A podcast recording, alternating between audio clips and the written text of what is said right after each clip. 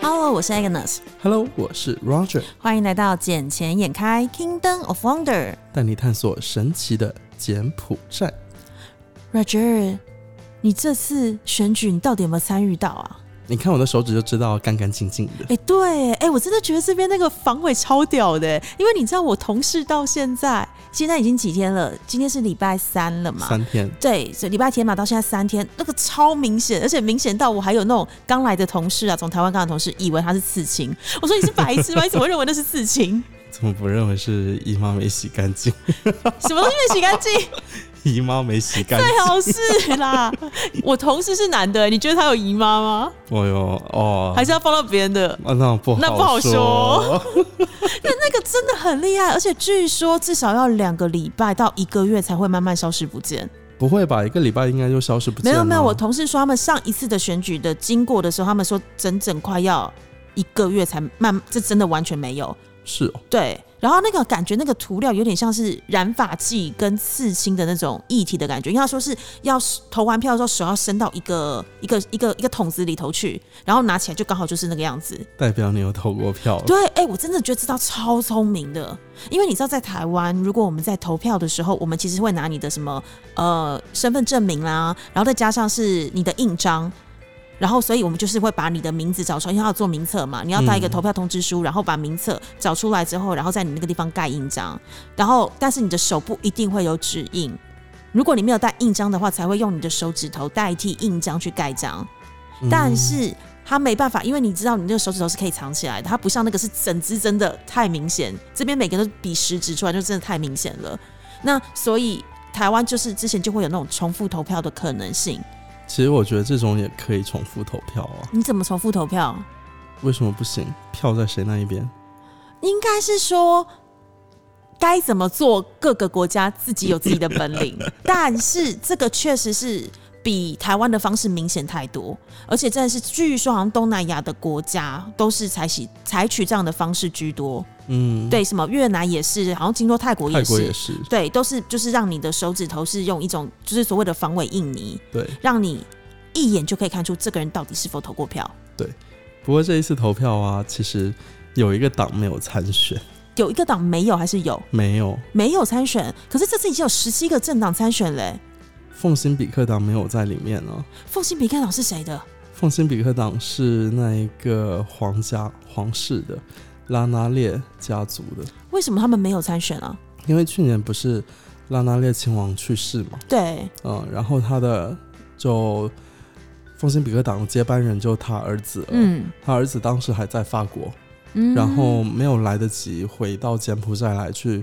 登记选民，就做选民登记。因为柬埔寨你要这个党要参选的话，你要提前先进行选民登记，有哪一些人是你们党派的啊，或者怎么样？具体情况我也不是太清楚，因为毕竟我没有投票的对权你也利不是在柬。埔寨人， 但就是他没有去做这个选民登记，嗯结果就是错过这个报名的时间。那导致这整个政党都没有推派人选出来。是的呢，哇，哎、可是你刚刚讲到那个选，哎、不是选民登记，讲到投票这件事情，嗯哼，这确实是之前我们每次跟人家讲说，哎，你不是很多外国人来这边投资都会顺便办这边的身份吗？那办身份时，其实很多人都说我要验证我的身份的真伪。嗯，其实最准最准的不是说你有没有拿到身份证，不是你有没有拿到户口本名簿之类的东西，而是你每五年有没有收到一次的投票通知单。但我觉得他们就算收到，应该也不懂怎么去投吧。呃，没有哦，像我昨天晚上不是有跟一个长辈吃饭嘛？那对长辈来这边已经二三十年的时间，他的右手的手指就非常的明确有那个印记存在。有投票， 对，然后他就说：“哦，这不知道已经是我第几次的投票了，因为他已经在那边哇二三十年，很早很早就取得身份。是我认识的那个长辈吗？是是是，就是那个、哦我一直觉得他非常有活力，然后完全不像八十岁以上的长辈，真的是好厉害，一直保持着一颗年轻的心。这个很重要。对，是真的。然后，可是我们刚刚讲到选举啊，我觉得最这次选举，就是因为这是我第一次看到柬埔寨的选举的状况，我觉得超妙的欸、是不是比台湾还要厉害？不太一样，你知道吗？是我觉得厉害的点是，台湾也是一个蛮多政党存在的一个一个、嗯哼一个地方嘛。那但是台湾的选举可能就是以候选人为主，而不是以党为主。可是这一次，因为我们公司就在莫尼旺的旁边，我不夸张哎，礼拜五早嗯上，我们早上是这边的九点钟要开会，我们从。大概八点多一点，呃，八点四十五分左右就开始，旁边那个声音超大声。然后一开始的时候只想说，哦，人只几辆车过去，哦，没有，持续到十点多。对然后到十点多的时候，你看到车潮一直来，一直来，而且是那个阵仗之大，还有封马路的行为。是啊，这里就是这样子，而且尤其是人民党居多嘛，对哦，不它就对？是同一个颜色啦，已经不是说人民党居多，而是它从头到尾就只有那个政党出来而 已。你光看它的颜色，你就知道它是哪一党了。毕竟哪个党最大？人民党。是没错啦，嗯谁、是主力？人民党。哦人民党对，但是这个阵仗真的太夸张，因为台湾就算我们选前造势好了，我们顶多就是呃，比如说十辆车子就差不多了，以一个候选人来说，那如果是什么总统选举啊，或者什么乡镇乡长啊，或市长那种乡呃，应该是县长、市长那种比较大的省级的那个呃省级的那个最高的领导哈，我们选举也不会有到这么长的车龙，你可以游行有一个多小时哎、应该还不止一个多小时啊。因为就我那边知道了，光猫另外我们公司那附近就从八点四十五分左右一直到十点多，因为你们公司只上到礼拜五嘛，对不对？礼对拜六没有上班，对。礼拜六才是最厉害的。可是我以为这次的选举最后的，就是所谓的拉票选举活动，只有到礼拜五为止。呃，其实礼拜六早上也还有，因为通常来说它只是截止到礼拜五，但是礼拜六的话，因为金边它也是有选区在啊，嗯，嗯，所以礼拜六早上它还是有一部分的人出来拉选票。我礼拜六早上我还是有见到很多车所队，以这样还是合法的吗？有什么不合法呢？哦，他们也只是告诉你、提醒你说要记得去投票哦，也没有告诉你要投哪一党。可是你看他身上的颜色、嗯跟他的身上穿的旗帜啊，或者其他的一些 logo，你就知道他代表谁了。我觉得超屌的，怎么说？哎、骑摩托车应该戴安全帽吧？然后嘞，他戴什么？他们戴鸭舌帽、哎， 然后也没被抓，没有被抓，警察还跟他们敬礼、哎假的，我靠！ 超屌！哎、你们节目这真是一个哦，Kingdom of Wonder。我真的觉真的得神，奇的如果有一国度天，大家之前呢，比如说很多来台湾时都会特别选在选举的时候来，是因为台湾的选举真的有一些还蛮特别的情况发生，比如说以嘉义选举会有那种在喷水池两边校正，而且是电子花车的校正，你就看到一个圆形的。呃，喷水池的那边，然后一边是一个党派，一边是另外一个党派，两边不会互相叫嚣哦，不会骂对方的任何的东西，也不会讲政见，我们比的是什么？比的是谁跳舞撑得久，不夸张。因为有一年我们就是到嘉义去浮选，然后我们就开始在电子花车上一直跳跳跳跳。但是台湾厉害的是，一到九呃十点钟是法定的，就是呃选举的时时间截止。立刻，大家安安静静的各自两边回家，而且都不会有任何冲突的状况发生。然后还会就是用手挥一挥，跟大家说再见。然后啊辛苦明天、了辛苦， 类似是示意一下，然后说明天辛苦了，见然后明天就是大家记得去投票，这样就好了。哦，我觉得这个也难怪人家会一直说，就是嘉义是个民主圣地，因为这个真的是在刚刚是大家一直面拼命跳舞、嗯也不叫嚣的状况之下，这是比谁的体力久。可是他们也说，这一个晚上就可以看出来明天到底谁胜选，是哦，因为看气势，哦，谁撑得久，谁气势强，谁那边的人聚集的多，他就是明天会当选的，而且屡试不爽。其实柬埔寨不也是一样，柬埔寨那个叫嚣谁叫嚣最厉害我？今天不是，应该不是谁叫最厉害，是谁能够游行游一个多小时，那个真的太屌了，就只有一个政党而已。然后一人民党一共拿了多少个席位啊？你说人民党预计拿到几个啊？总共不是讲了一千六百五十二个位置吗？人民党预料可以拿到一千六百四十八个乡长的席次，等于是只剩四个位置是被蜡烛党给拿走。那是预料吗？呃，因为我们为什么说预料，其实是呃现在的票数已经统计出来，但是因为这边还是有选委会嘛，所以选委会还是要在二十六号那天以正式公布为主。嗯，所以在还没有二十六号之前，呃，所有的新闻媒体只能说预料， OK，因为还是没有被正式的法定公布。那只有四个是让给其他党的对，不是其他党，就那一个党，哦。所谓的蜡烛党烛光党，哦就是蜡烛党、嗯烛光党这个 CNRP。对啊，就之前的救国党啊，哦，他是救国党嘛？他不是是那个救国党的共同创办人山兰溪所创办的吗？他在一九九五年的时候创办了这个什么烛光党还是蜡烛党，反正就是 CNRP 这个政党。嗯哼，而且他这一次还蛮屌，他是在所有的选区都推派候选人，但是有部分的候选人资格被选委会取消，导致有一些区就是一人参选，保证当选。这个就是反正政治有不同政治的玩法。对，因为你也知道，小姐姐过去的工作经历就是在管理众人之事的这个事、这个地方工作的、这个领域工作的，所以我会觉得跟人有关的事情都很有趣。这也是为什么我当初会很想来柬埔寨的地方。因为你想过来看看这边政治环境啊嘛，第一个是政治环境，然后第二个东西是，其实柬埔寨这边很像很早期之前的台湾跟很早期之前的大陆，所谓的有关系就是没关系，没关系就是有关系，对只是你怎么运用你的关系，找到对的人，然后处理对的事情，用在对的方法上面。是对的，。这也是为什么我当初就说，哎、我觉得柬埔寨这边挺好玩的。柬埔寨本身就是一个非常好玩的国家，对，可是你也会觉得很妙的点是，为什么同一件事情，不同的人去讲，不同人去处理，就会有不同的结果？因为每个人的待人处事，对处理事情的能力不同，这也是我觉得我可能在这边会有自己的一条谋生之路，但你的工作上好像不太顺利啊。也不是不太顺利。有的时候呢，嗯，我们尊重别人不代表别人会尊重你，而且再来是我们会认为我们讲出去的每一句话我都要负责，嗯，但不代表别人也是这么样的想法。是啊，对其实像我们有时候对于土地买卖不也是一样的？对，就是一个靠一个口碑跟嗯信实嘛。因为我觉得你这个人做事诚恳，然后我相信你做的每一件事情，然后我相信你讲出来的东西是没有隐瞒的。那我觉得大家该赚，自己该赚的那一对部分，但是不该赚的部分千万不能贪，是因为这个地方真的太小，而且大家讲中文的。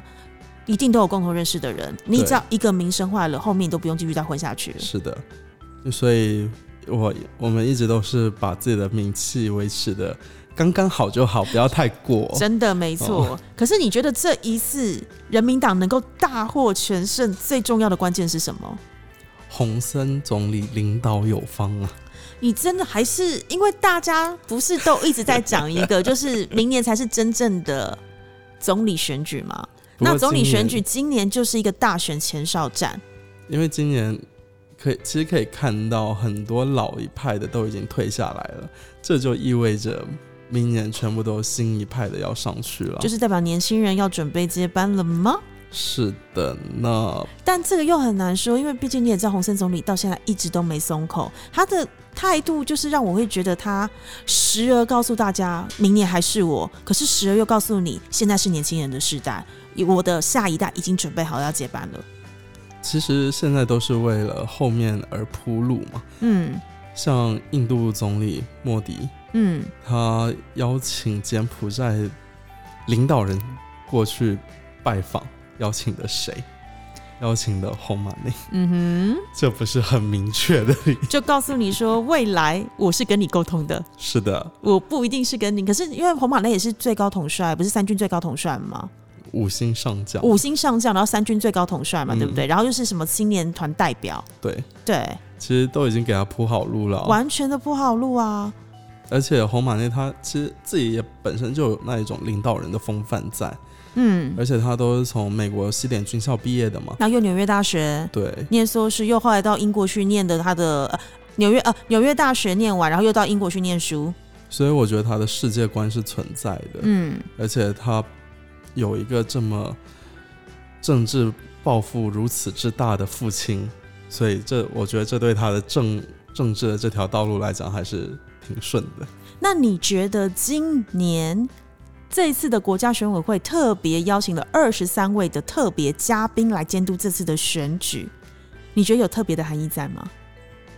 是要让世界知道，其实我们的选举是越来越公开、透明跟民主吗？柬埔寨的选举一直一向以来都是公开、公正、公平的呀。也是透明的就对了。啊，因为这二十三位的特别嘉 宾，他不是只是来旁边观摩，他是来干嘛的？他是来监督投票还有计票的程序，嗯哼，等于是这二十三个人要来帮整个柬埔寨的这次选举背书。那这些人的身份当然蛮特别的，就是有一些是其他国家驻柬埔寨大使馆的人，还有外国大学的代表。代表就是已经是一个社会的领导，或是一个呃高知识分子。对啊，其实这样子的话就，反反正就是要让大家看柬埔寨不是以前那个腐败的国家，但有些东西嘛，我们走着看咯。 对啊，我们走着看。而且这一次的投票率，我觉得挺高的，因为台湾没有这么高的投票率，哎，柬埔寨投票率向来都很高啊，八超过八成以上的投票率，哎，都有嗯，我不知当讲不当讲，怎么说怎么说？你去投票都有钱拿、啊。哦，真的吗？啊， 我只知道那个那没天有游行的人有钱拿，因为我还问了一下我同事说，哎、你们像这种，因为台湾州长选举的时候也会有人一些工作人员来帮忙。嗯那在台湾是因为不能够给走路工钱，也不能贿选，所以如果比如说有选举的时候，可能就会给你一个呃餐盒便当，就是嗯哼让你果腹一下，因为我觉得这是人之常情，而且台湾也会有什么吃贡丸汤啊，然后或者是炒米粉不能超过三十块的这个限制，所以。这边的话他说，大概一个人的费用是一万块钱币，哦然后我就说，请问是多久？他就说，就是一次账下来，不是算不是算小时的哦，就是一次就是一万块钱币左右。我知道这我这边价格是五万柬币什么？ 哦，它是有分可能什么不不同的区吧，对不同的区，嗯然后不同的 position 之类的，可能你也有些人在路上走啊，有些是骑车，有些人在上面挥舞的那一种，有没有？对因啊为还有一些人在旁边路边挥舞，对着那些上面的那个车子车队里面的人挥舞，我们这样讲真的好吗？不行吗？这不是一个你付出劳力，你获得应有的报酬的一种方式吗？也算是兼职的一种了吧。 对啊，算兼职的一种嘛，毕竟你要人像热闹得像嘉年华会一样的这个也很难办，好不好？你要想是全世界那么多的游行，那么多的嘉年华会，也是需要工作人员的、啊。是呢，只要在这个国家它的法令里面有限制这件事情，我觉得就 OK 啊。因为呀台湾是限制了，但是这边好像没有明确的规定说不行。不过，就从这一点，我们都能看出来，柬埔寨的经济其实都还是挺好的呢。诶我觉得最近真的有越来越好的趋势了、诶对，而且其实哦在这两年疫情的时候，柬埔寨银行反而又变多了两家。你知道为什么我刚会讲说，我觉得最近的经济状况真的有变好吗？你有发现到很多家银行的定存利率往上调？是那的，当往上调的时候，当然大家都会说是因为跟美国升息有关系，但有一些银行它一次调的不是三码，一次调到了五码。嗯，等于调了一点二五个 percent，一点二五个 percent 非常非常高，因为这个非常不不寻常。那后来我们也是有问了一下，说为什么这么多人要一次调高？因为他们全部缺现金，他们要吸收存款，主要是因为他们现在放贷可以拿回来的钱更多。对，这就是为什么柬埔寨的银行现在越开越多。嗯，像截至到二零二二年的三月份吧，柬埔寨一共是有五十七家商业银行， Commercial Bank 五十七家，五十七家，然后还有七十几家的小额信贷机构，你说 Michael Finance 的部分吗？。对那 Specialized Bank 呢？ ，Specialized Bank 有十四家，也太多了吧？因为我知道的状况是，现在好像你已经不能申请 Commercial Bank 的这个牌了。对，你如果有关系的人，你资质又蛮大的话，比较有可能拿到是 specialized bank，都但是从 specialized bank 它还是会有一些存款跟放款的限制。嗯，因为现在很多像。呃，我有一个客户，他们就想要去购买一家商业银行的牌照嘛，嗯，但我就跟他们讲，现在是要自己去申请的话，是基本上没有可能的。嗯我们是可以说啊，要么直接去谈一家商业银呃那个特许银行下来，或者是直接去谈商业银行下来，嗯，就不同的金额嘛，资金或者是直接金额 MMA 直接并购下来。嗯，对，把一些可能已经没有心想经营或者是经营不善的一些银行，他愿意在这个时候把它卖掉给你们。是啊，买牌照是最快的。现现在就在谈并购的东西，嗯，当然价值还是挺高的啊，只是一直在看对方的一些，反正都是要摸底摸清楚嘛。当然啊，嗯在这边当然都是大家什么事都要用谈判的。而且柬埔重寨点是滴滴要记得做好，拜托，因为很多我们现在遇到的企业啊，他们当时要进来投资的时候，有些吃了闷亏，就是因为滴滴没做好。是啊，因为因为就很多人他们很少会做背景调查嗯这些东西，就像 HR 一样，我招一个员工进来，我不可能说就面试一下，我不去做一下他这个人的背景调查，他在上一家公司怎么样啊，或者他之前有没有犯过什么，然后在工作上有没有什么犯了一些敬业禁止条款之类的嘛？嗯，其实这些都是我们需要去做到的一些最基本的条，嗯，最基本的， background research 对啦，就是最知根知底啦。嗯你不知根知底，你真的很难去信任这个人，跟交代这个人很多事情。对，你看嘛，像这两年银行又增多，其实疫情之前只有到五十四家，然后疫情之后又涨了三家，你说 commercial bank 的部分，对，然后他们的放款，其实柬埔寨借款很厉害的，所以他们的小额信贷机构非常的多。就像我知道我的朋友他们自己都开了一家信贷机构，就用因他为们家小额注信册，贷其实它的资格并不难，只要一千五百万就行了。对啊，然后他们就用他们自己家来注册，然后他们自己就开放款。可是小额信贷可以哦，它可以放款，它不可以能收放款款，对它只能放款，不能收款。对，除非你的小额信贷已经升级的像 Prasa 那样子，嗯，它是可以存款跟放款都可以的。是因为有的只能是储蓄，嗯，有的只能是借款。嗯就不同的牌照，它能够做到的资质不一样嘛。而且还有那个资产规模啦。是嗯，像疫情的时候，当地人借款超超厉害的。怎么说？像疫情的时候借了多少亿啊？一共哦，加起来我没有记错的话是三百多亿吧，三百多亿美美金，金。你说柬埔寨人民跟银行对这些信贷们借了三百多亿的美金，是的，然后来度过这个吗？对。那那时候的利息有比较低吗？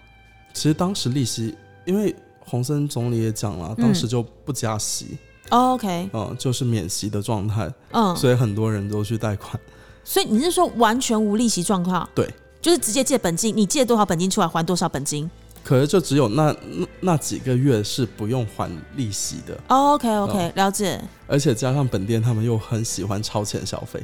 嗯，像我们看到很多呃，可能是前台前台的职员，嗯他们一个月薪资可能只有到三三百美金左右吧，嗯，哦，但他们每年都会换新的 iPhone，我我都惊了，我自己都才用 iPhone 十二。而且我自己是因为我上一只手机摔坏，我不能用了，所以我才又买了一只。他们是看到新的就会去买，像摩托车，他们也是每年都要换新的。他们这样一直换的目的是什么？他们只用最好的，还是他们其实有在算它的折旧率的这件事情？他们，我觉得啦，他们要追潮流，但他们自己要掂掂自己有多少的斤两啊。他们不会这样想啊。因为有的人哦，哦，他们可能一个月只赚这这一点，但他觉得足够了，因为家里有钱。哦，像我我知道我有一个朋友跟我讲过，就是他们一起去新加坡旅游嘛，然后他问他们说一个月挣多少钱，有他朋友说挣六百啊，嗯挣四百啊，挣八百啊，然后他们就觉得很骄傲了。我然后我说他们骄傲的点是在哪？是他们挣的够多了吗？他说是啊，他们就这么觉得啊。嗯六百块、八百块美金，他们觉得够多了。对啊，我想说六百八百，我车贷都不够还呢。我们前几天请人家吃饭的时候，就已经是三百多的事情嘞，有时候我们等一于餐整个饭，吃的两餐就没嘞。对啊，我我们有时候吃一餐饭，他他们一个月工资就吃没了。是啊，因为有时候只要请客请客人的时候，三百、五百绝对跑不掉。但他们家，你说他们有钱吗？其实也没有多有钱啊。他们家有的就像在嘉华大厦隔壁，不是有卖那些轮胎配，就汽车配件啊、嗯那一些，他们就是那做那些生意啊，然后做那些现在又是传统贸易了，又没有那么多人会去买嗯他们的东西，所以他们其实也是在花，在啃可老老本，本，嗯，他们这一代年轻人又不会去思考说怎么去赚更多的钱，往往又再去花费更多。像他们去新加坡玩个一趟，他们父母给他们一次一万美金，哇塞，父母出手好阔绰哦。但可能也是因为两年没有出门了，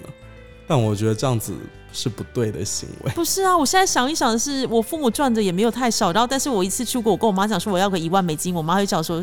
你许卡吧、欸， 认真就是我已经这个岁数的人了，然后我也没有想过说我只去一个邻近的新加坡，我一次就要花掉一万美金这么多的金额。他们都去 shopping 啊，对，但是你一次出门，你买了一万美金，一万美金其实真的挺多的欸、很多东西啊，有什么好买的？我也不懂哎、因为就像好，我们通常花到这么高价，可能都去欧洲，嗯，那欧洲可能是因为买一些精品啊，然后买一些奢侈品的回来，所以当然价格本来就比较高，而且对怎么样都比亚洲便宜嘛，因为有税务可以退税的问题。可是问题是新加坡它物价本来就贵，然后你又去买什么可以买到一次要花到一万块美金啊？就我我是觉得很扯了。对啊，我也觉得很扯啊。所以我就觉得，他们假设之后没有钱了，他们就会去银行去贷款，嗯，因为他们可能有抵押什么，他们就去抵押掉了。抵押掉的话，那银行就赚钱。就是把你的土地收购进来。，对，他们是以低价的估值去把你给估嗯，起来啊。所以银行现在的固定资产，他们也是有很多。嗯哦，而且都是不动产居多。对，因为像我这段时间，我也我不也是帮我朋友在处理一块土地贷款的事情吗？对，嗯，然后银行里面的人也是有跟我透露了一下说，这一块土地他们真的是按照最低的就去评估的小组，他们是按照市场最低最低的价格帮我们评估，嗯因为当时这块地买进来是一百万，嗯，多大的土地啊？呃，五千平吧，五千平，一百万。嗯，然后现在估值是二十万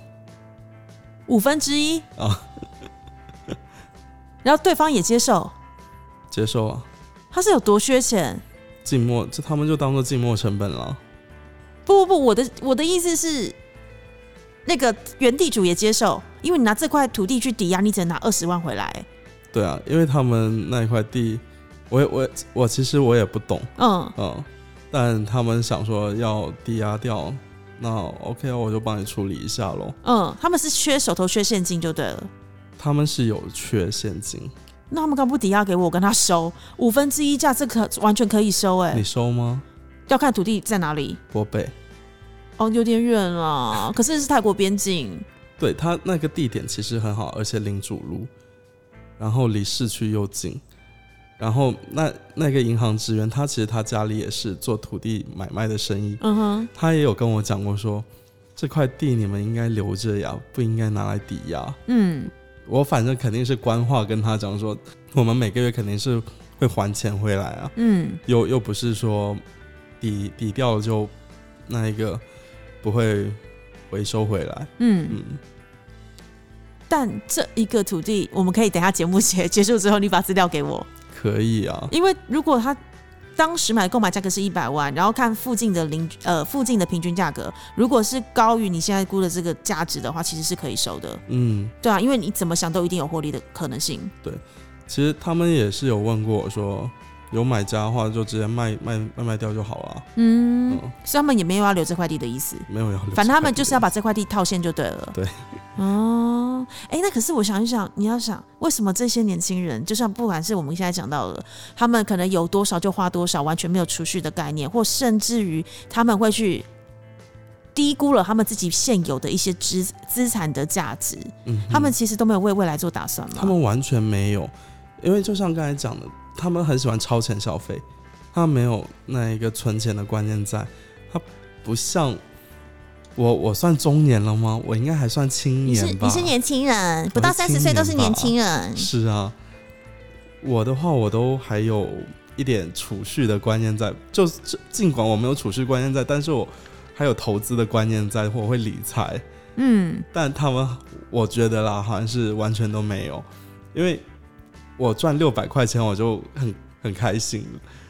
但我又在想，六百块有时候就真的是我们一一餐饭就吃掉一了，餐两餐请个哦对客人就真的没了就。真的没有掉了。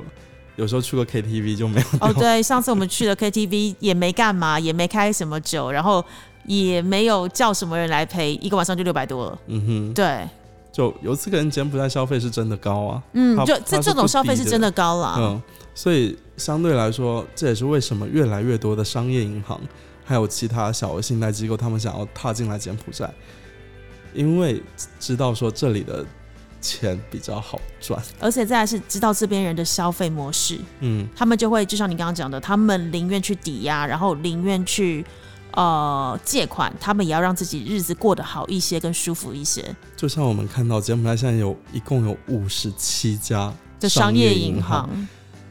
这个真的借很柬埔寨才多大？没有。我觉得最好玩的是柬埔寨一直在玩一件事，比如说柬埔寨一千六百多万的人口，有五十几家的商业银行。嗯，柬埔寨一千六百多万人口，而且它的人均 GDP 还没有到两千，对，它就在二零二四年的时候会超过五十家的 mall 开在金边。我都觉得这两个数字让我觉得非常的匪夷所思，因为通常的你去看全世界的都一样，不管美国不管日本，你只要是开 mall 的时候，就是大量开启时，一定是人均过两千以上的时候，嗯哼代表你的你有足够的消费能力嘛，才有办法去支撑一个 mall 的一个运营的状态。对，但是这边不是、欸，按照之前的统计资料，在二零二四年的时候，金边的市区就会有超过五十家的 shopping mall，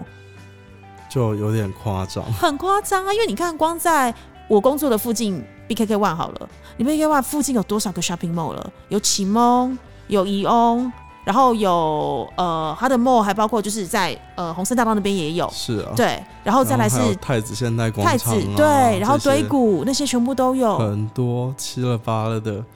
反正而且现在还有在盖，还有很多梦，像去梦他们一共要在金边盖十三家吧，你光一个 c h i m o 就十三家，嗯一个一用就两三就三家了。还有丙发城，对， PH 丙发，城的，对然后还有其他 TK Avenue 啊，然后对， Summer Square 这一些算上去，我靠，那现五十在家绝对跑不掉。现在我给他估算一下，都已经有三十来家了，但是也有可能是因为我们之前一直有提到，就是说人均 GDP 非常有可能在二零二四年的时候破两千，因为在嗯二零二一年的时候一千七嘛，对，对，然后现在二零二二年开始了嘛，然后经济也慢慢复苏，整个国门大开。到二零二三，在二零二四，明年再加上一个东南亚运动会办下去，二零二四真的有望有可能会冲到两千国的这个大关的门槛。我觉得是有可能啊。像你的收入都已经超过两千了，不是？这不是最基本的吗？ 如果还没有的话，我这边混干嘛啦？哦，我还没有呢。这不是最基本的吗？哦两是千吗美金、哎，哇，哦两千美耶，怎么可能没有？我只有两三百美。你你你比那些人还穷，就对了，嗯，我只我真的只有三百美啊，好好随便啦。但是我这样三九九要报税啊，对吧？我们是没办法的，因为你知道我们公司的状态就是一个证券业，证券业嗯哼所有的收入来源一定都是透过银行进来的，所以它完全是公开跟透明，它没有 A B 这样的问题。我我也公开透明啊，我我我工作我收三百，我其他兼职我再收嘛。对啊，那就是你们公司 的报法嘛。那、可是因为我们这边没办法，我们是每一笔都是得公开透明，而且我们是 PLC，嗯，，对，所以它就已经 LC，对它已经不是私人的公司，嗯它已经是一个 PLC 的状态，所以什么都得要公开跟透明，没有办法逃漏税，而且每天都要上缴我们公司的财务状况到主管机关 CRC 去，每天啊每天。今天有多少人交易，你会有多少现金进来？然后今天有多少人开户，你会有多少的 Investor ID 的申请费用进来？这些全部都要有凭有据，所以哇数字塞完全不能错。有点可怕。对，就是我们这个行业，它是比较特殊的行业，因为它是金融监管的单位嘛，所以你必须所有的东西都要公开跟透明，不然的话，你投资者不会信任啊。嗯哼，嗯，它必须要有一个非常良好跟完善的一个交易机制。公开透明的话，那李嘉诚是不是更加更公开透明一些啊？你觉得它有公开透明吗？但我必须讲的是。柬埔寨的年轻人其实可以学学李嘉诚哎、你看人家九十三、九十四岁了，他现在还大举的入侵了啊越南，他为了是什么？他一直在超前部署哎、像我们刚刚讲的柬埔寨的年轻人，他是什么超前消费超嘛？前消费，但李嘉诚不是，他是超前部署。你看，在当时习大大上台的时候，他做了什么事情？他做了什么事情？他把中国的资产几乎都卖光光，然后把所有的资金移到了英国去。英国对，然后在英国开始投资了水利啊，然后跟电力还有电信的对这一些，然后最多最多的时候，他一次投资了英国四千亿的美金，这么多，等于是买下半个英国、哎，是的，所以他前段时间从英国撤资的时候，英国都慌了。对啊，可是他没有把所有的资金撤走，他只先套现了两千亿的美金，然后直接转进去越南投资他的基础建设，而且他这一次第一步就直接投资越南八百亿美金。哇，八百亿！对他八百亿的部分的话，当然不止他了，他们是结合了三家公司一嗯起，他们有一个是日本的，也是非常有名的公司，叫做欧力士集团，欧力士，它其实是做租赁起家的。哦，嗯，所以其实非常非常的有名，它在全世界二十七个国家都有它的设分点，然后它的公司的资本额有八百五十二亿的美金，哇塞，嗯，很有实力啊！非常有实力。那李嘉诚这一次的话是他们的长实集团跟这个日本的欧力士集团，还有越南自己当地很有名的万盛发集团一起来做合作。嗯哼，其实就要把他们的基础建设这些给打好嘛。应该是说他们先投资在基础建设这个对项目上面，因为毕竟我们刚刚是讲的嘛，只要人均破两千的时候，其实就是人民消费力开始起来的时候。嗯那现在以越南目前最新的资料，他们的人均其实已经到了四一二一这么高了。哇哦，对，就是所谓我们以我们自己证券业或是金融业讲，他们就完完全全是在一个主成长期，就从嗯应该是讲说主力阶段。他们从前面的一开始酝酿的两千之内是在酝酿的嘛，一个初期到这应该是一个主力成长期，而且是一个大爆大爆发期。可是如果到了八千左右的时候，就是一个衰退期，到八千就衰退，八千左右就是衰退为什。么全世界的呃，因为你的人已经开始有钱了，然后你会造成一些呃消费的问题，然后再加上是你的投资一定会有需要盘整的时候，哦，对，所以最主要最主要的主力主升段就会在两千到八千左右。这时候是最适合最适合投资进场的时间。那你看了越南，它其实是在九零年代快速经济增加的国家之一，而且是东南亚第四大的经济体。是的，嗯，越南到现在都还是挺强强大的一个国家，因为它除了人口红利之外，它的人口有九千八百多万人呢、比将近柬埔一寨亿耶，将近快一亿的人口 哎、比柬埔寨多了好多倍啊！对，你看柬埔寨才一千六百多万人，那边是是啊九千多万人，等于是柬埔寨的七六七倍以上哎、其实李嘉诚他已经在柬埔寨开始进行部署了呀。我也这么觉得，因为虽然大家现在都把新闻跟目光放在李嘉诚他投资了八百亿在越南这一块，可是当时他也没有松口，他只说我的第一步是越南，但是他是放眼整个东协的，还有嗯哼东盟的状态。对，不管东协，不管东盟，你永远少不了一个地方，就叫柬埔寨。诶，你可能不知道吧、嗯 e x c h a n g e Square， ，Exchange Square，对，就安达大厦后面的那一栋，嗯哼，那也是李嘉诚的。哦，真的吗？对哦，我我不知道 Exchange Square 是李嘉诚的欸， ，Exchange Square 是李嘉诚的。所以他早就已经着眼在这里了，在不知不觉当中。对，所以我我就说他已经是开始在柬埔寨进行部署了，只嗯是没有那么快去开发这个国家而已。因为还没有到他想真要正的那个主阶升段，段，对啊，他就一步一步进来嘛。哦，那是因为确实以现在来讲，越南是最符合他的需求，而且是能够快速获利的地方。对，像柬埔寨的话，他现在只部署什么一个商办，嗯，然后另一那个梦，另另一个的话就是某像河边的，我们去吃 Four P Pizza 那一边，嗯，哦那那一栋也是他的。那也是李嘉诚的，对，哇哦，所以他现在就真的是所谓的梦的部分，然后跟嗯哼商办的部分，他全部都开始在布局了，是啊，因为这其实最直接的、啊，因为它是最有现金流的地方。对，而且他能最快看到说人流，然后嗯消费力是否达到他预期的那一种。所以他会不会也是在复制过往的模式，全部都从房地产下手？我觉得有可能，尤其柬埔寨的土地又都是私有化的，对，而且柬埔寨土地那么多，呃大宝所以李嘉诚